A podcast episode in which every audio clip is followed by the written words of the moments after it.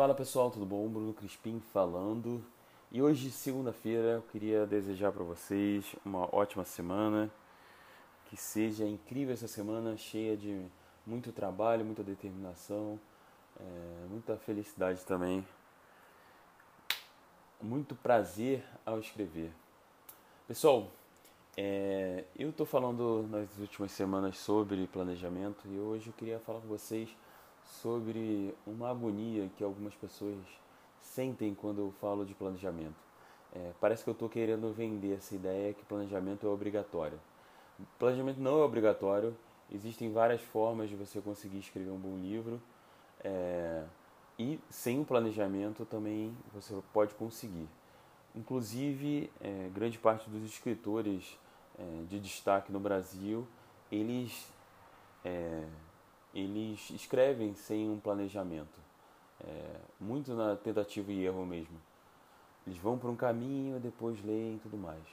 É, esse é um processo bem natural de países latinos ou pessoas latinas, porque a gente, ao contrário dos americanos e dos alemães, dos japoneses, nós temos pouco apego ao método. Então a gente não busca é, a melhor forma de fazer, a gente sai fazendo. E tem algumas coisas interessantes nesse, nessa forma de agir, tem outras coisas que não são. Primeira coisa interessante é que ao, é, ao andar sempre livre, você desenvolve muito rápido uma sensibilidade do que funciona e do que não funciona. Essa sensibilidade é importante e com muito método a gente vê vários escritores americanos, best-sellers, que não, não têm uma sensibilidade muito grande. Eles seguem uma fórmula direto para sempre. Um grande exemplo dessa, é, dessa, desse problema é o Nicholas Spark, que tem alguns livros incríveis é, e depois de certo tempo ele escreve a mesma história. Depois que a gente conseguiu ver as variações da história dele, ele, ele, ele continua só né, seguindo essa fórmula, esse plano. Então ele é, ele é uma pessoa que se você leu três livros, você já leu todos os livros dele. Eu posso estar falando besteira que eu não li todos, mas li alguns e vi SDR se repetindo é, muitas vezes já. Acho que eu li uns, uns 4 ou 5 dele e três foram muito parecidos com os outros. É, então, esse é um problema dos americanos, a gente tem outro problema. Mas o que eu queria ressaltar para vocês é que o bom planejamento, a ideia é reduzir o risco. É, e outra coisa também é reduzir, reduzindo o risco da gente se perder, é economizar tempo. Então, o escritor brasileiro de destaque, que a gente que eu estava falando agora há pouco, ele tem uma produção muito lenta. Então, ele com a pressão das editoras, eles produzem um livro na média a cada três anos.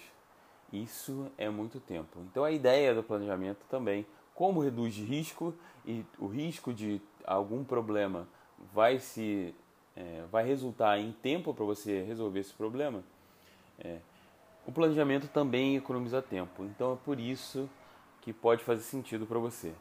E, e, eu acho que eu acho que duas coisas. A primeira é pode fazer sentido, aliás, vai fazer muito sentido se seu arco dramático de um determinado personagem importante for muito complexo ou se a trama for muito complexa. Então, se tiver muitas subtramas, tudo isso faz cada vez mais sentido com esse entrelace, faz mais sentido que você é, planeje antes.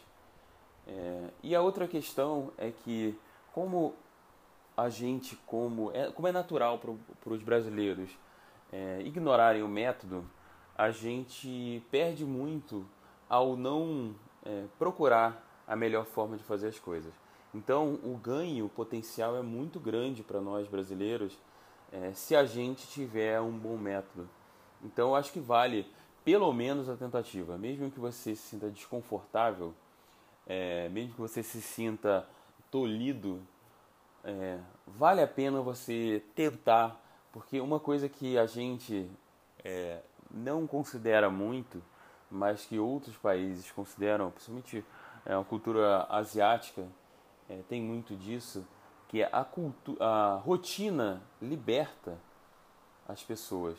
Então, quando você precisa fazer, por exemplo, quando você precisa limpar a sua casa, é, você faz uma vez ou outra, a primeira vez você precisa fazer um esforço enorme.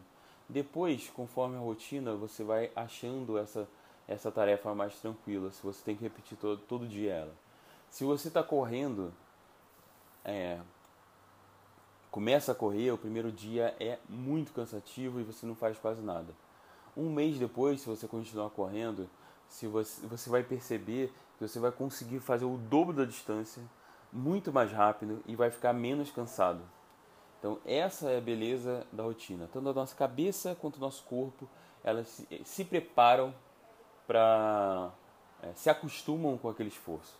Então, é, por mais que possa parecer que ah, esse método é uma forma de, de te, é, te prender, na verdade, quando você acostumar com o esforço de planejar, ele vai te libertar para você usar a sua mente e resolver os problemas da trama de uma forma mais criativa. Então, é, eu acho que vale muito a pena essa tentativa, vale muito a pena você é, usar alguma ferramenta, procurar, é, olhar com bastante é, com bastante tranquilidade para essa ferramenta, para o uso, para essa experiência que você teve, com bastante honestidade consigo mesmo, entender como essa é, experiência foi positiva, como que ela poderia ser melhorada. Beleza, pessoal? Tchau, tchau e um, uma ótima semana para vocês. Valeu!